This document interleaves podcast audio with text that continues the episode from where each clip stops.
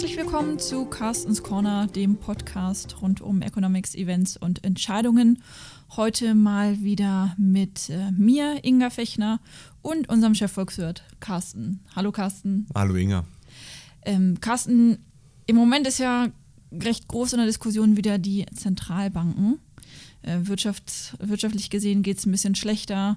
Ähm, sie stehen auch aktuell ein bisschen in der Kritik, weil sie die Inflationsziele verfehlen. Wenn wir an die Bank of Japan denken, wenn wir aber auch hier an die EZB denken, dann scheint es so zu sein, dass die Munition den Zentralbanken ausgeht und sie nicht mehr ähm, viel Raum haben, um überhaupt die Wirtschaft anzukurbeln. Und deswegen ähm, wollen wir uns heute mit dem Thema beschäftigen, warum brauchen wir die Zentralbanken eigentlich überhaupt? Das ist eine sehr gute Frage. Warum brauchen wir Zentralbanken überhaupt? Ich denke, die Zentralbanken sind aktuell sicherlich nicht nur die Hüter des Geldes, das sind sie schon immer.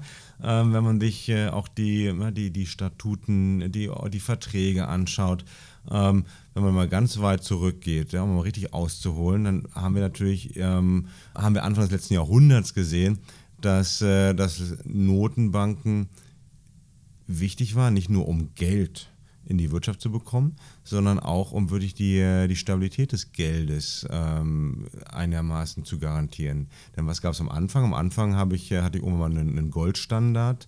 Ähm, ich habe festgestellt, dass das nicht mehr reicht, wenn ich mir irgendwie nur ähm, mit Steinen und Fellen ähm, und irgendwelchen Gütern in einen, Tausch, einen Tauschhandel ähm, habe oder eine Tauschwirtschaft habe, sondern ich habe festgestellt, dass es auch ganz schön ist, wenn ich eigentlich irgendein Bezahlungsmittel habe, was von allen akzeptiert wird.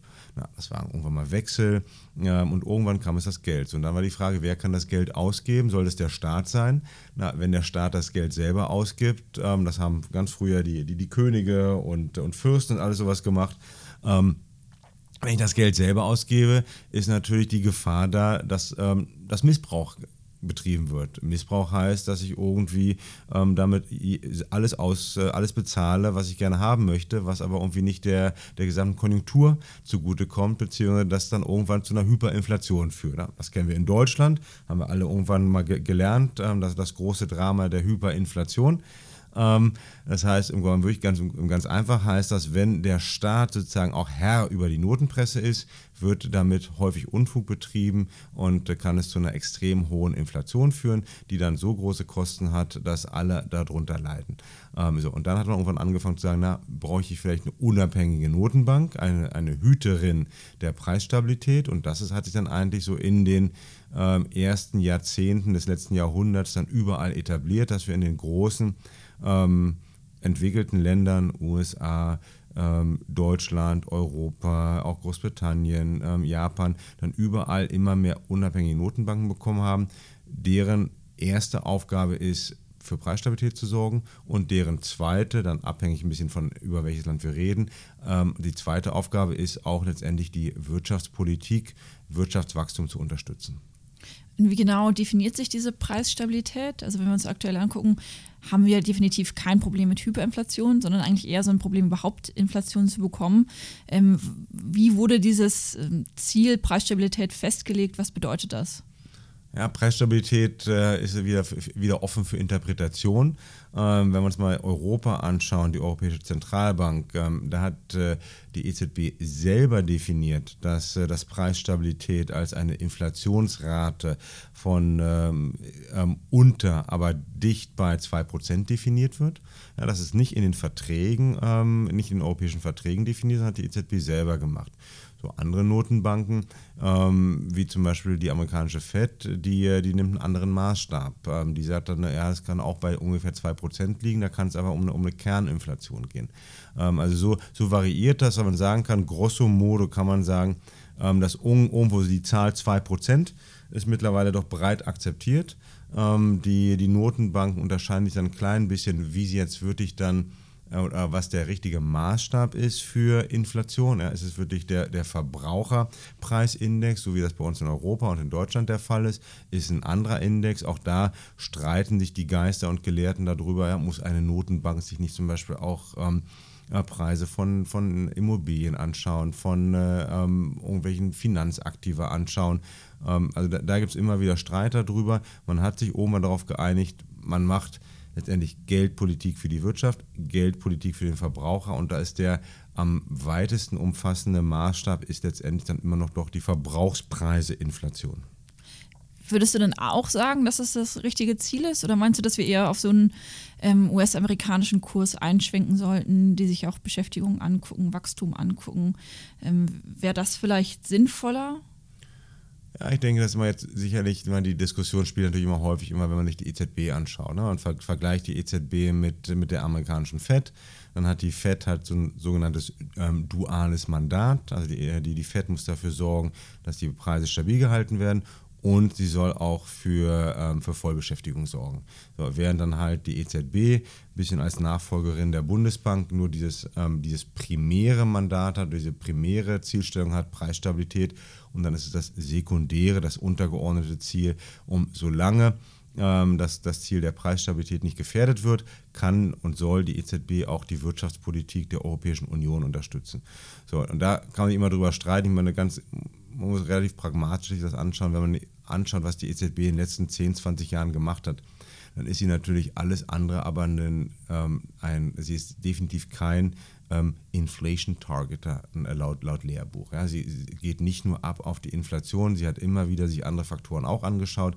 Ähm, sie schaut sich die Wirtschaftsentwicklung an, sie schaut sich den Arbeitsmarkt an, sie schaut sich Inflationserwartungen an, sie schaut sich die Löhne an. Ähm, also ich denke, dass die, und das ist natürlich das Schwierige, sicherlich in diesen Zeiten von Digitalisierung, Globalisierung, ähm, ist, äh, ist das Leben eines Zentralbankers sicherlich nicht einfacher, sondern eher schwieriger geworden. Ähm, er muss wirklich sich so viele verschiedene Indikatoren anschauen. Er muss ähm, einen Unterschied machen. Habe ich jetzt aktuell wirklich ein strukturelles Problem von zu niedriger Inflation? Messe ich die Inflation nicht mehr gut genug? Ähm, sind das Einflussfaktoren, die die Inflation niedrig oder hoch halten, die eigentlich in dem, in dem Bereich meiner Kraft liegen? Kann ich sie selber beeinflussen oder nicht. Also das sind auch immer wichtige Faktoren ähm, und, äh, und das macht halt das Leben eines Notenbankers aktuell sehr spannend, aber auch sicherlich nicht einfach. Jetzt hat ja Österreichs äh, Notenbankchef Ewald Nowotny ähm, sich gerade für ein flexibleres Ziel ausgesprochen. Ähm, wie würdest du das einschätzen? Also soll man an diesem strikten 2% sollen erreicht werden festhalten oder kann man auch sagen, es darf Abweichungen geben von 1% runter rauf, was ja jetzt zum Beispiel auch in Japan so ein bisschen auch ähm, eher verfolgt wird oder auch die, die US, die, die FED hat ja auch gesagt, die Inflation dürfte auch überschießen. Ähm, Wäre sowas vielleicht nicht auch sinnvoller, wenn man sowieso das 2%-Ziel nicht erreichen kann? Na, es gibt ähm, Alan Blinder, das ist ein Professor aus den USA, der auch mal, glaube ich, äh, glaube Vizegovernor war bei, bei, bei der FED, der hat immer gesagt, dass Geldpolitik mehr Kunst als Wissenschaft ist. Und, ähm, und das macht das, das, das ordnet diese Diskussion auch ein bisschen ein. Ja. Es ist eigentlich im Grunde genommen egal, was für ein Inflationsziel ich habe, solange ich nicht eigentlich mechanisch darauf reagiere. Ähm, also, und das macht die, die EZB definitiv nicht. Und dann kann ich mich da wirklich stundenlang, monatelang darüber austauschen, was nun sinnvoller ist aktuell. Ähm, ja, solange ich keine mechanische Reaktionsfunktion habe, also solange ich nicht sage, okay, die Inflation ist jetzt x Prozentpunkte unter 2%, also heißt das das und das. Ähm, und das hat die EZB nicht so. Das heißt, sie muss sehr pragmatisch sein. Sie muss analysieren, woher kommt es, dass die Inflation zu niedrig oder zu hoch ist, wie kann ich darauf reagieren. Und dann im Grunde genommen sehen wir doch schon jetzt seit Jahren, ähm, dass die, die, die EZB sich jetzt nicht irgendwie wirklich spastisch daran festkrallt, um dieses Inflationsziel zu erreichen, sondern sie interpretiert ihr Mandat der Preisstabilität doch schon sehr breit. Aber das heißt, dass wir trotzdem noch Zentralbanken brauchen, auch wenn sie gerade nicht so ganz ihre Ziele zu erfüllen scheinen. Ich denke, in der aktuellen Situation brauchen wir zentrale Banken definitiv. Ähm, ja, super gute Frage, weil es gibt ja auch Leute, die sagen, ja, vielleicht brauche ich keine Notenbank mehr, ich habe nur noch irgendwie digitale Währung, ich habe nur noch äh, Kryptowährung und äh, das wird dann mal alles irgendwie dezentral alles produziert. Ähm, wenn ich mir aber die Würdigkeit anschaue, dann brauche ich also Notenbanken. Sie geben den Leitzins vor. Der Leitzins ist wichtig für die Zinsen, die wir ähm, bei der Aufnahme von Krediten zahlen, die Unternehmen zahlen, ähm, wenn, wenn sie Kredite aufnehmen. Ähm, eine, eine Notenbank ist natürlich auch aktuell extrem wichtig als Vertrauensgeber. Nicht nur für die Finanzmärkte, ja, wo mittlerweile, denke ich, alle großen ähm, Notenbankpräsidenten mehr oder weniger die, die Zauberer und, und, äh, und Flüsterer der Finanzmärkte geworden sind. Also es gibt wenige ähm, einzelne Personen, die so einen großen Einfluss haben mit ihren Worten auf die Finanzmärkte wie einen Mario Draghi, wie einen Jerome Powell. Ähm, also das ist, das ist ganz deutlich der Fall. Und ähm, aber auch als sag mal, Vertrauensgeber für, für Konsumenten, für Planungssicherheit. Ja, denn, und das ist ja auch für die EZB sicher immer so ein wichtiges Gut äh, gewesen. Es ging darum, um eine Glaubwürdigkeit aufzubauen. So, das heißt, wenn du und ich wirklich davon ausgehen können, dass die Inflation in Deutschland, in Europa jetzt über Jahre lang hinweg stabil bleibt, dann machen wir ganz an, treffen wir ganz andere Entscheidungen. Das heißt, äh, wir werden uns eher überlegen, ja, keine Ahnung, spare ich, investiere ich, gebe ich Geld aus oder gebe ich nicht aus, äh, Geld aus. Als wenn ich jetzt irgendjemanden habe, zum Beispiel angenommen, wir würden das alle nur noch in, äh, in irgendwelchen Kryptowährungen bezahlen, deren, deren Preis extrem stark fluktuieren kann, deren Wert extrem stark fluktuieren kann, dann würden wir doch ganz andere Entscheidungen treffen und wahrscheinlich würden wir viel vorsichtigere Entscheidungen treffen, ähm, als die Entscheidung, die wir jetzt treffen, wo wir Notenbanken haben, bei denen wir doch davon ausgehen können, dass die ähm, jedenfalls langfristig darauf aus sind, um unser Geld, unsere Währung stabil zu halten. Schön, okay, schön erklärt. Das heißt, äh, Zentralbanken sind definitiv wichtig. Definitiv. Jetzt haben wir aber über die großen Zentralbanken geredet, EZB, Fed, Bank of Japan. Ähm, wenn wir jetzt bei uns hier aus dem Fenster gucken, dann sieht man ein großes Gebäude und das ist die Bundesbank.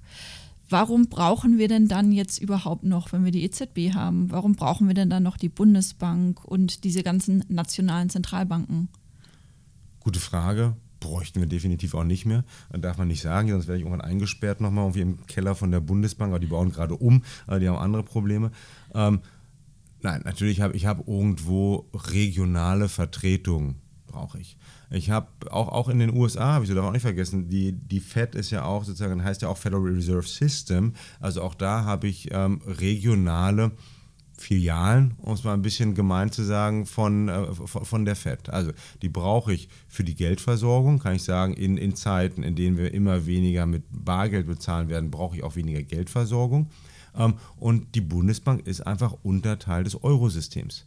Also ähm, wird, ja, das des europäischen Systems der Zentralbanken. Ähm, so, und dann ist einfach jetzt durch diese Entstehungsgeschichte der EZB, des Eurosystems, habe ich einfach immer wieder, dass die nationalen Notenbankchefs, also der Chef der Bundesbank, Herr Jens Weidmann, aktuell auch Unterteil sind des EZB-Rates.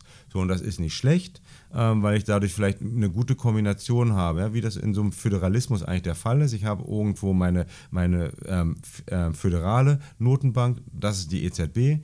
Da habe ich dann auch den, äh, den, den Executive Board mit äh, dem Präsidenten und dem Vizepräsidenten und vier Mitgliedern. Na, die sind sozusagen, das ist das, äh, die machen das tägliche Management der EZB und die arbeiten zusammen mit den nationalen Notenbankchefs. So, und so bekomme ich dann wahrscheinlich in der Hoffnung, dass ich so auch den, den besten Eindruck und die beste Analyse habe von dem, was innerhalb der Eurozone, was in den verschiedensten Ländern passiert.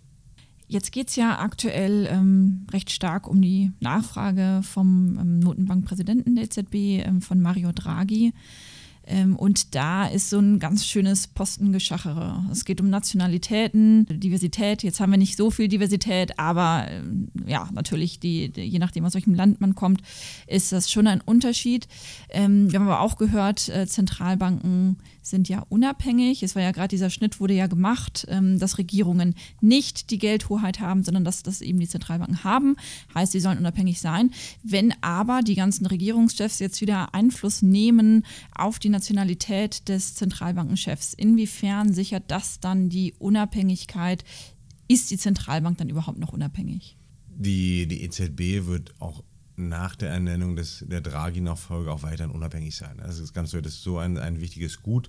Natürlich ist es jetzt mal in dieser jetzigen Situation, das ist echt ein bisschen schade, ähm, dass so ein wichtiger Posten jetzt auch mit hineingezogen wird in diesen europäischen Kuhhandel. Das ist ein bisschen Zufall ähm, denn das war in der Vergangenheit nicht so der Fall. In der Vergangenheit bei den, bei den Vorgängern von Draghi, ähm, ob es jetzt der Wim Duisenberg war oder, oder Jean-Claude Trichet, da wurde die Entscheidung über, äh, wer wird EZB-Präsident, allein gefällt. So, jetzt passt es einfach zeitlich so schön zusammen. Ja, das, das Mandat von, von Draghi endet Ende Oktober. Wir hatten gerade die Europawahl, da werden also kommt dieses ganze Stühlerücken in, in Brüssel zu, zusammen oder zustande und dann hat man, zieht man es einfach ähm, den EZB-Posten damit hinein. Ja, wird als, ähm, als Ökonom, ähm, als Zentralbank-Watcher muss man sagen, das ist unheimlich schade. Ähm, so, und weil das natürlich heißt, ob man es will oder nicht, dass auch die Nachfolge von Draghi politischer beeinflusst sein wird, als das in der Vergangenheit der Fall war. Ich denke aber, dann hängt es natürlich ein bisschen davon ab, wer wird dann wirklich äh, der Draghi-Nachfolger oder Nachfolgerin. So wie es aussieht, hast du schon gesagt, über Diversität. Ähm, man hat bisher jedenfalls noch keine Frau gehört, die genannt wurde. Also es wird dann wohl ein Nachfolger werden.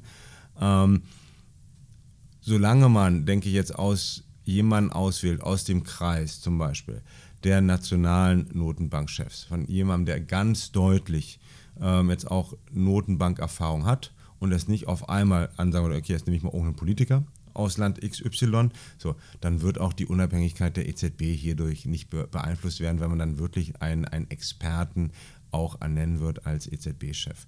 Ähm, ja, ich denke, dass das das Allerwichtigste ist. Und ähm, ja, und danach wird dann halt wirklich doch, doch weiterhin, letztendlich ist die Institution EZB auch schon so stark gewachsen und so selbstständig und reif geworden, dass man denke ich, ähm, nicht mehr so stark beeinflusst wird von der Politik. Man kann sich erinnern, vor, vor, vor 10, 20 Jahren gab es ganz andere Diskussionen. Ähm, da gab es auch deutlich mehr Politiker aus dem Kreise der Regierungschefs, aus dem Kreise der Finanzminister, die immer wieder mal ähm, offiziell Druck ausgeübt haben auf die Notenbank.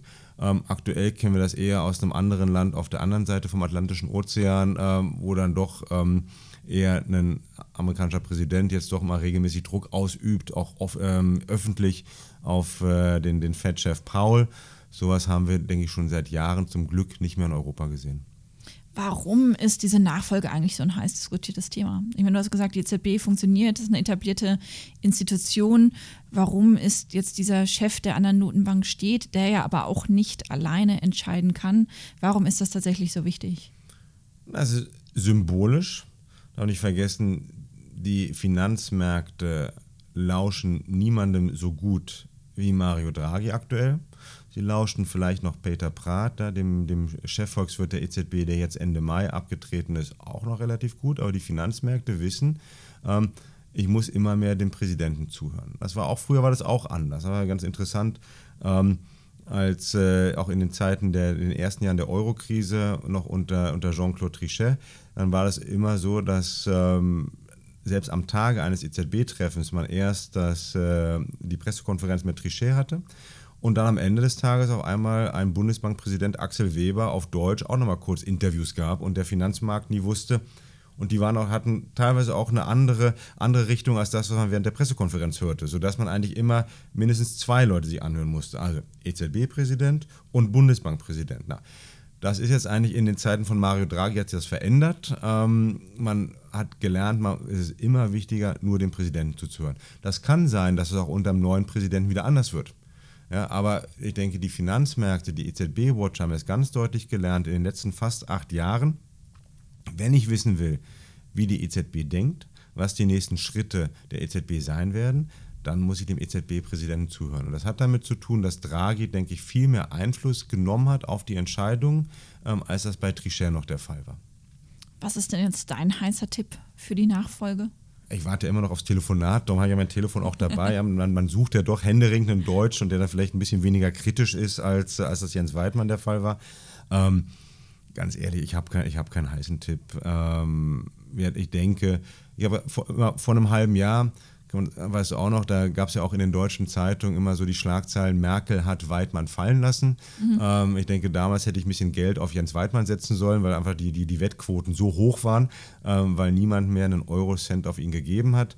Ähm, ich denke, dass die Wahrscheinlichkeit oder die Chancen für ihn deutlich gestiegen sind. Aber die Schwierigkeit ist halt, das ist halt absoluter Pferdehandel, Stühlerücken. Ähm, und erst einmal wird wohl darüber entschieden werden, wer wird der Präsident von der Europäischen Kommission dann auch noch wahrscheinlich, wer wird äh, Nachfolger von äh, Donald Tusk als, äh, als Ratspräsident. So, und erst dann, in, in, würde ich in, in der dritten Runde, wird über die EZB entschieden. Also ich bleibe dabei, für mich sind, ja, wenn man doch mal sagt, okay, komm, wer wird es dann? Ähm, ich weiß nicht, wer es wird. Ich würde auch jetzt aktuell auch kein Geld mehr auf einen, auf einen einzelnen Kandidaten setzen. Ich denke, dass Weidmann gute Chancen hat. Ähm, danach würde ich mein Geld wahrscheinlich streuen auf, äh, auf den französischen Notenbankchef äh, François Villeroy und, äh, und dann noch ein bisschen ähm, Risikostreuung auf, auf Olli Rehn aus, aus Finnland. Ganz ehrlich, da ich auch sehr risikoavers bin, würde ich auf keinen der Kandidaten aktuell viel Geld setzen. Carsten, ganz herzlichen Dank. Ähm, auch zu diesen äh, Tipps. Dann sind wir mal gespannt, wer es denn in den kommenden Wochen, was sich da ergibt bei der Nachfolge. Bleibt auf jeden Fall spannend. Wir haben auch gehört, dass Zentralbanken wahnsinnig wichtig sind. Sie sorgen für Stabilität, aber eben auch für Sicherheit. Und auch wenn es mit der Inflation gerade nicht so ganz klappt, brauchen wir die Zentralbanken auf jeden Fall doch noch. Vielen Dank, Carsten. Vielen Dank unseren Hörerinnen und Hörern und bis zum nächsten Mal.